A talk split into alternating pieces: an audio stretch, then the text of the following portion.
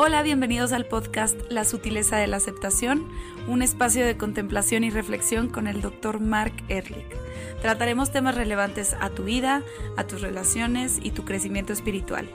Cualquier comentario, duda o tema en específico son bienvenidos a través de su página web www.erlich.com.mx, por Facebook bajo el nombre de Mark Ehrlich o Instagram como arroba Dr. Mark Ehrlich. Les deletreo el nombre porque a veces se complica. M-A-R-C-E-H-R-L-I-C-H.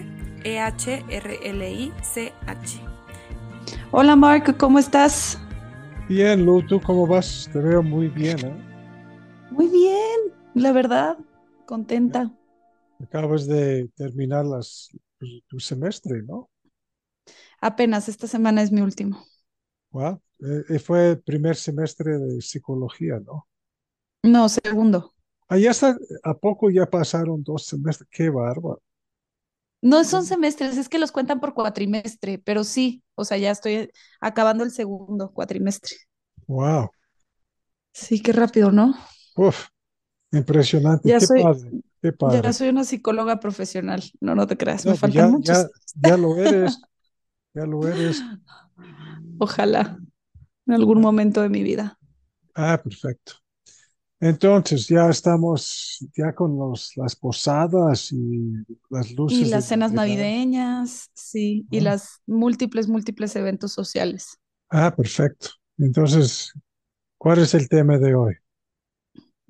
Quería hablar acerca de la resistencia a la aceptación, porque como ya ves que a veces, ponle tú, no es mi caso, quiero aclarar, pero creo que he escuchado muchas conversaciones de amigas y personas cercanas que hablan de que ya se acercan estas fechas y se ponen nerviosas porque pues la convivencia extrema con la familia, política, o que si vas a ver a las personas del trabajo de tu esposo o, de, o viceversa y que no te cae bien alguien.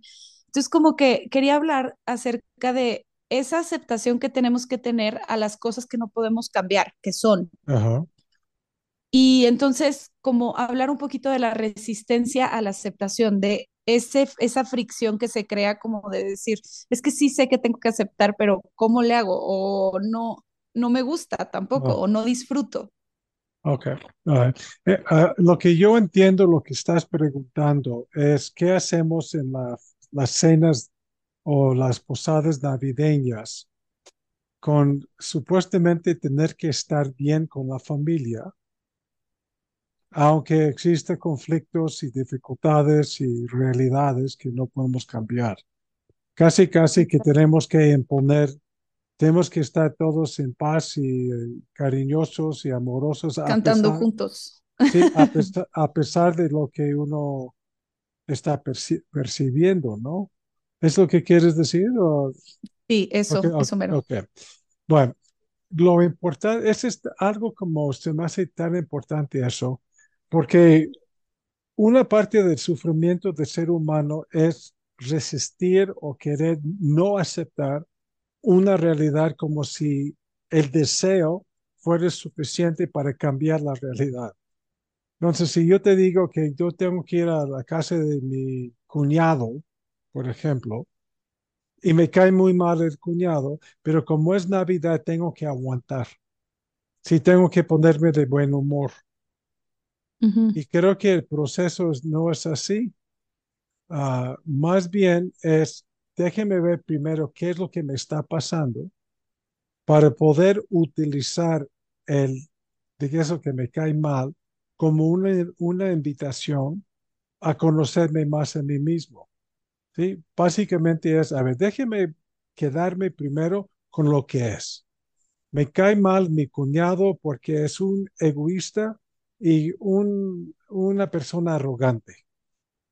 ¿ok? Ujú. Entonces me cae mal porque siempre él tiene más que yo, ah, él tiene O porque coche. siempre está presumiendo, Ok, por ejemplo. Y este me por cae en ejemplo. el hígado y además me, me da un coraje con mi hermana, suponiendo, ¿no?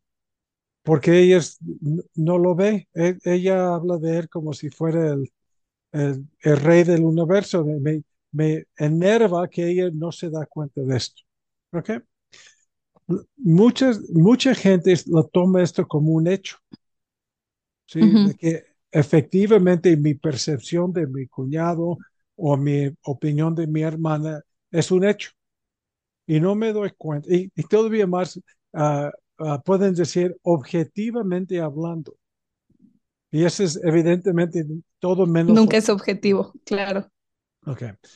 Como hemos estado platicando desde el principio de esta serie, de este podcast, es que la vida cotidiana nos ofrece un portal a una mayor conciencia de uno mismo.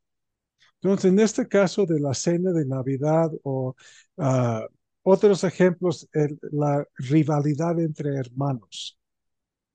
Sí. Normalmente en las familias hay rivalidad entre hermanos, o si llega a lo mejor un primo o hermano, también hay rivalidad.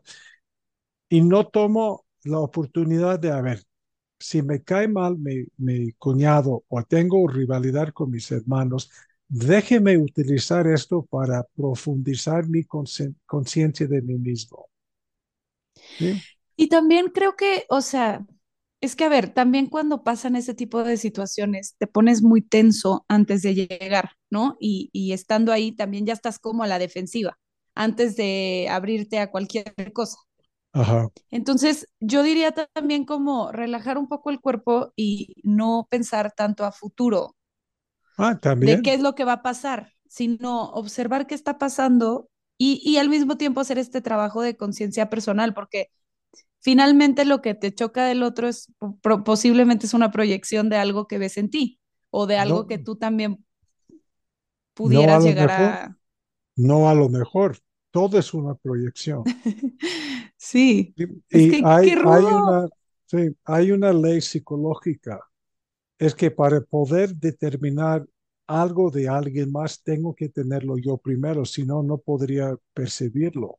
Verlo, claro y si no tuviera yo arrogancia, usando mi ejemplo de mi cuñado, si no tuviera yo un rasgo de arrogancia, no podría percibir arrogancia en él. Sí, completamente. Ok. Aquí no estamos hablando de, no es mejor estar en paz que enojado en una cena navideña. Okay, pues es evidente que es preferible estar de buenas que estar de malas. sí.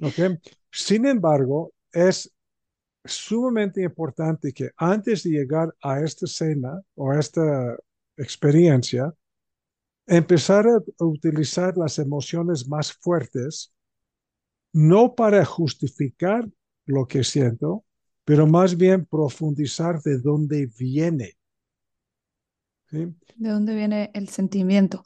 Ok. Uy, sí, qué fuerte. Ok.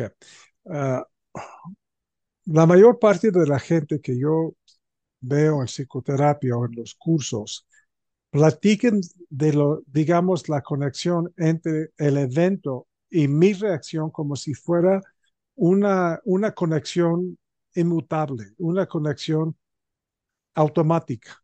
Absoluta, sí, sí, sí. Sí, absoluta. Entonces yo veo esto en mi cuñado o esto en mi mamá o esto en mi suegra, tengo una reacción, ¿sí? Y asumo que la reacción es absoluta y automática e inevitable por lo que yo estoy percibiendo.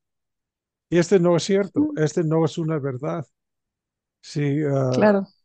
Lo importante es, ok, yo pienso esto. Ok, ¿qué piensas? Pues yo pienso que mi cuñado es un una persona arrogante y me cae mal. Ok. ¿Qué te cae mal de la arrogancia? ¿Cómo te afecta a ti la arrogancia? Y la experiencia que yo he tenido con gente con este mismo dilema, toca sus propias inseguridades. Sí, entonces, si el cuñado tiene un coche más nuevo, aumenta o toca o despierte en mí mis inseguridades, que yo no puedo comprar un coche igual. Pero como er, enfrentarme a esta inseguridad o enfrentarme a mi ser menos rico que mi cuñado, es mucho más doloroso que el enojo o la crítica de él. Es que también, o sea, lo que yo iba con, ¿te acuerdas con lo que dije, lo que dije de estar en presente?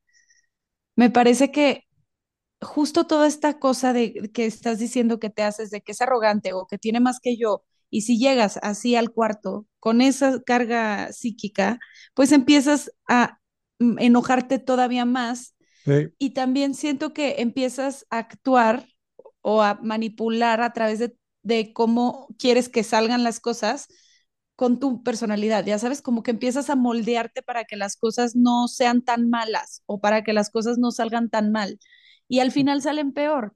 Entonces, también yo lo que diría es llegar desde un lugar de humildad, diciendo, pues todos, o sea, somos una maraña de, de cosas erróneas o como somos un humano con errores, ya sabes. Entonces, al final es ser tú, porque al final es tu familia y lo entienden, y también ver los defectos que tiene el otro en ti y crear conciencia, ¿no? Tocas un tema que, se- que se me hace muy importante, es la necesidad que tenemos de ser perfectos.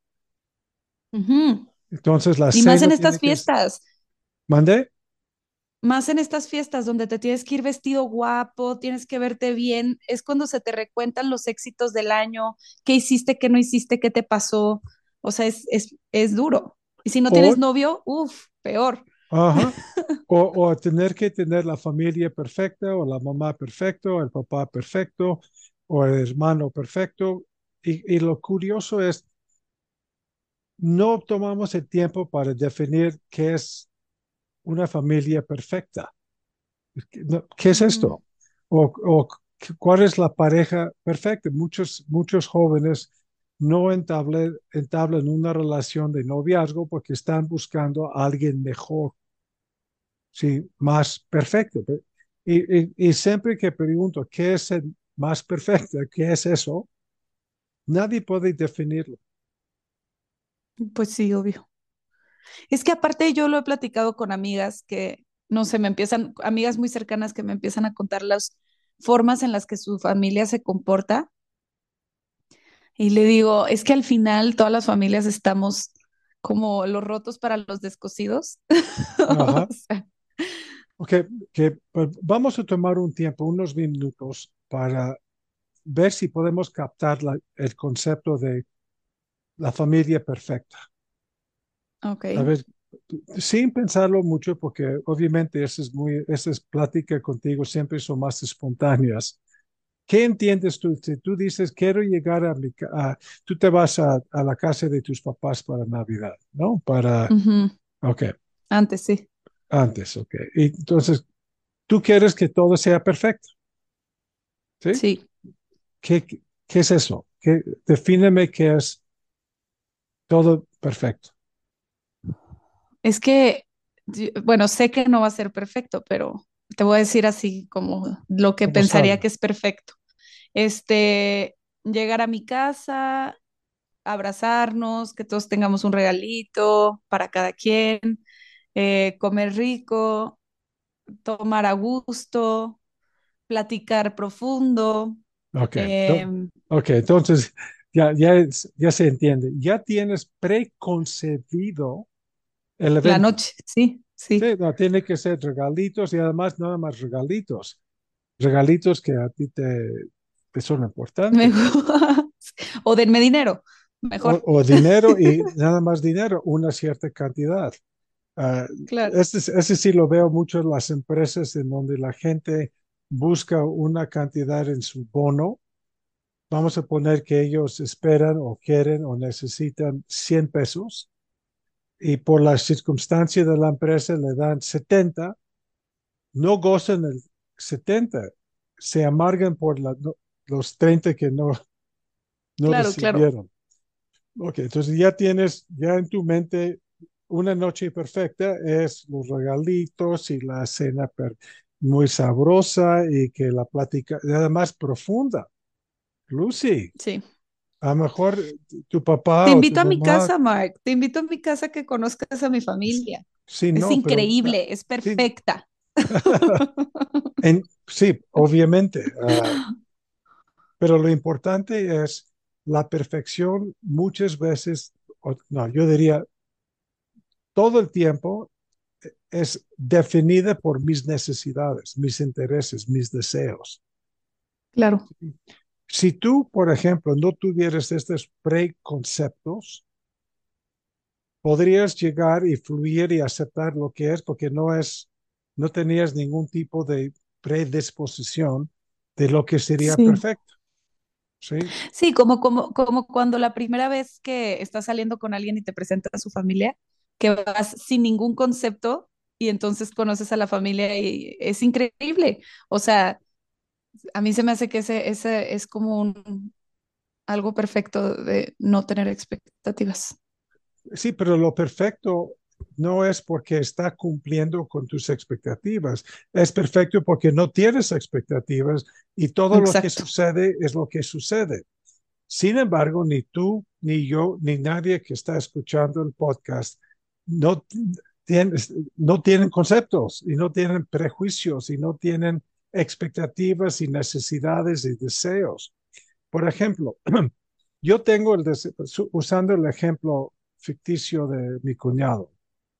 Si yo tengo, si no tuviera ninguna expectativa, ninguna necesidad, ningún prejuicio, podría sentarme sentado con él y pase lo que pase, yo estoy bien porque no quiero que sea de otra forma. Claro.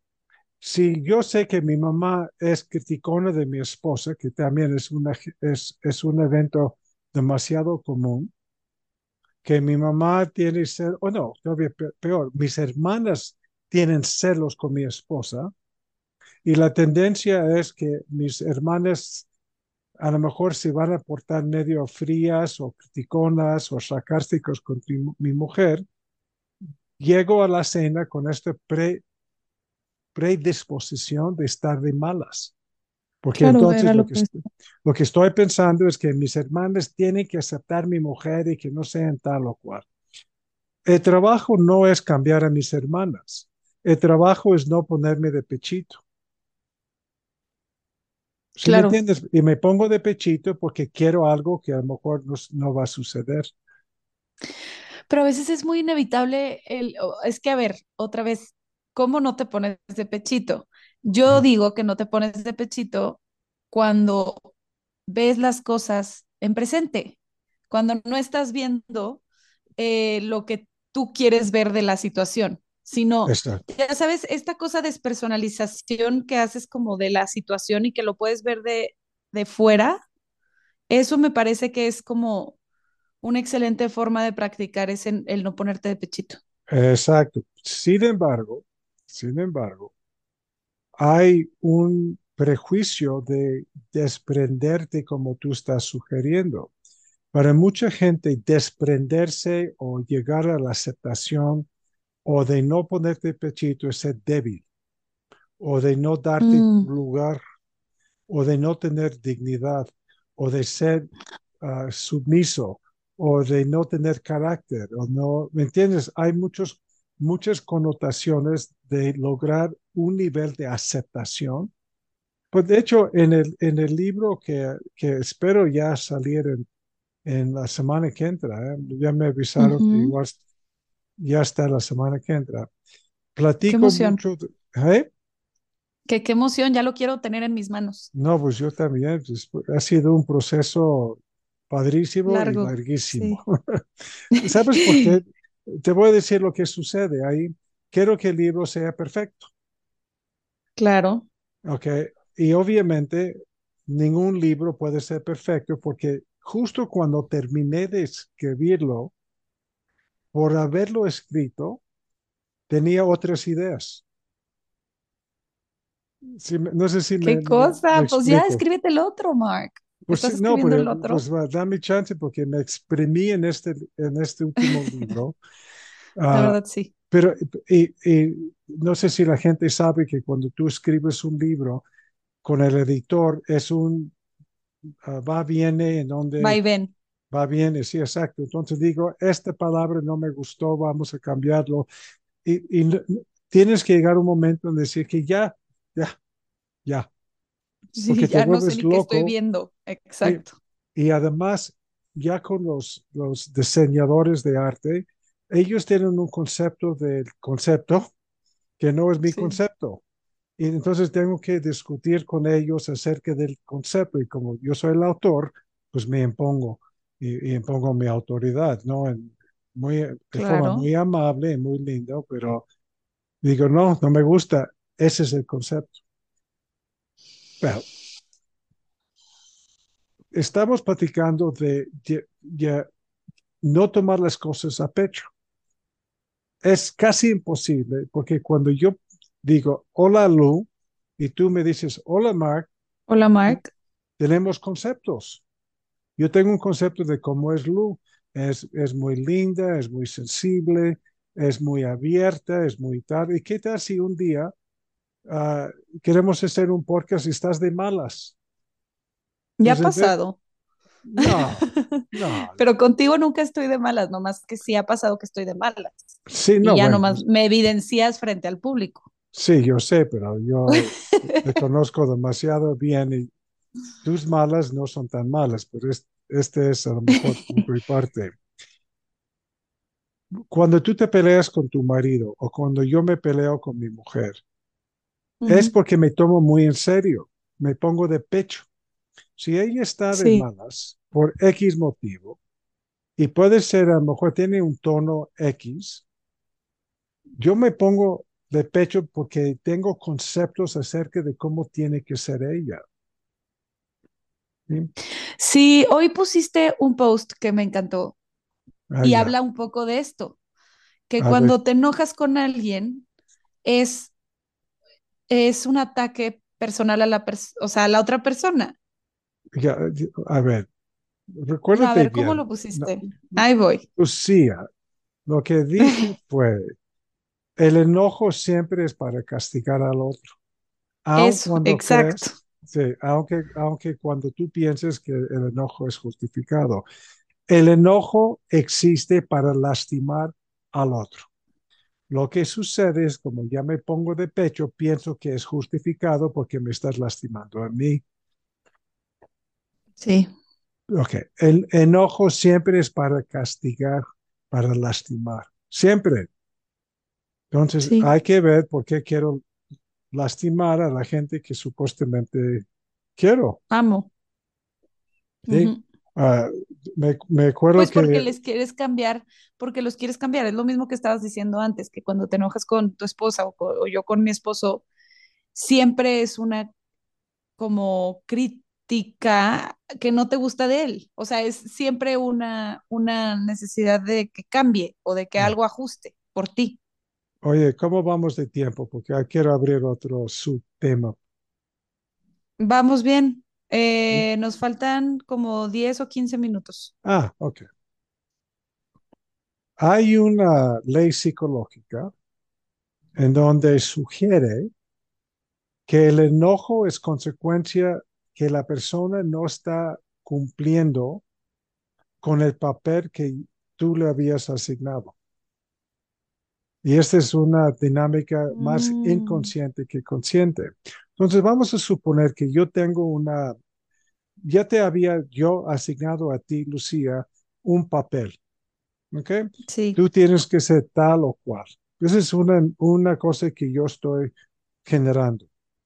Si un día tienes hambre y, y estás medio disperso porque tienes hambre, me enojo porque tú no estás cumpliendo con el papel que yo te había asignado. eso está muy cierto. Nomás Sí. me viene el recuento de todas las cosas que me he enojado por mis expectativas. No, sí, claro, ok. Ah, y, y lo importante es que de dónde vienen estas expectativas o este, es- ojalá fueran expectativas, son exigencias que son todavía más, más fuertes, Agresivas. más agresivas. Viene de una historia psicológica larga desde que iniciaste tu vida en este mundo. Tenemos exigencias acerca de cómo tiene que ser tu esposo, cómo tiene que ser tu amigo, cómo tiene que ser los maestros, cómo Hasta tu tiene que perro. s- hasta los perros, exacto. Con los perros nos damos chance de reírnos porque sabemos que son perros. Pero ¿qué pasa cuando yo tengo una expectativa, exigencia de un hijo que tiene que ser inteligente o tiene que sacar buenas calificaciones o tiene que ser un buen deportista o, o eh, yo, yo me acuerdo, y esta pena me da, pero Yo me acuerdo cuando Malú estaba esperando el, primer bebé, el, hijo primogénito mío. Cuando estábamos ya muy calmados, empecé a platicar con su panza, ¿no? Y ya había dicho, tú vas a ser un niño, pues que honesto y sensible. Estaba ya programándolo. Check, check. Sí, ah, sí. No, pero antes de conocerlo, ya lo estaba programando. Entonces, si el niño, más bien los papás trabajamos de forma inconsciente para moldear a niños según estas necesidades.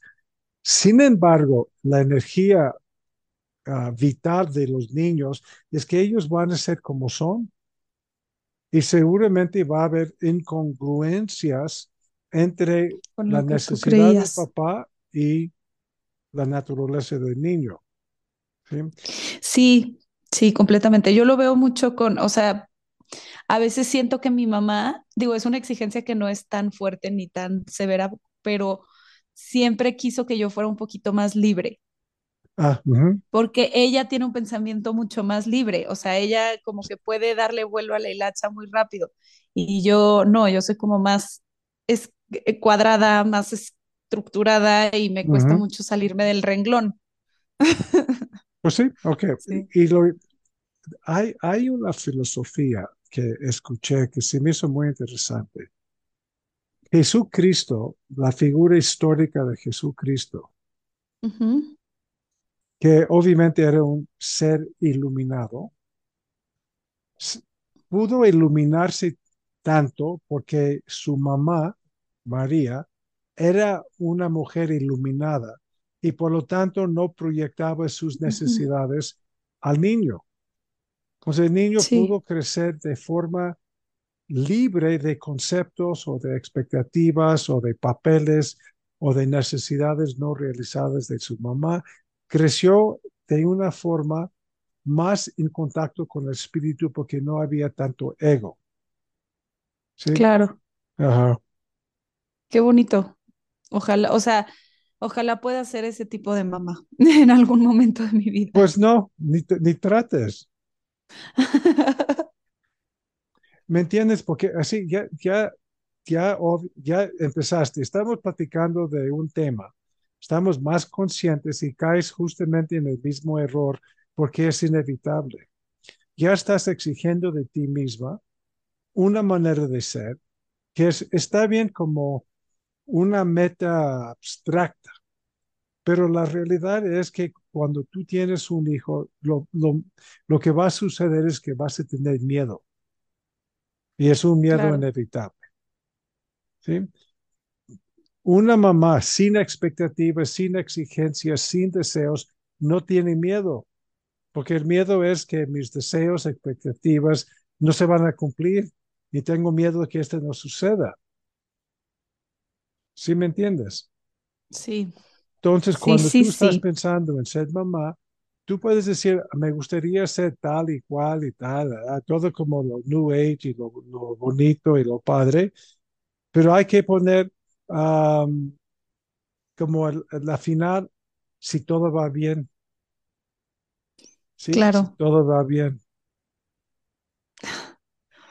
Qué cosa, estaba pensando el otro día también, ya los amigos de Daniel tienen bebés, mucho, y, y estaba justo viendo la dinámica de papás y bebés y cómo cada quien tiene sus cosas, o sea, que son mis amigos antes de que fueran papás, entonces ya voy viendo cómo son y, y, y como que digo, ay, qué, o sea, qué diverso qué de aprensiones, qué de inseguridad y qué de amor, ¿no? O sea, como que todo está muy mezclado cuando tienes un hijo. ok, lo que vamos a ir viendo, porque creo que nos está acabando tiempo, es que tú puedes ser esposa que tiene algo que ver contigo como mamá, pero es otra dinámica, son otros rasgos. Usando el ejemplo de diamante, tu ser mamá activa facetas de tu personalidad que no se activan en tu papel de esposa. Claro, completamente. y luego también depende de la personalidad de tu hijo. Un hijo te va a activar unas cosas ah. y otro hijo te va a activar otras. exactamente. Ok, entonces, nada más para cerrar el podcast de hoy.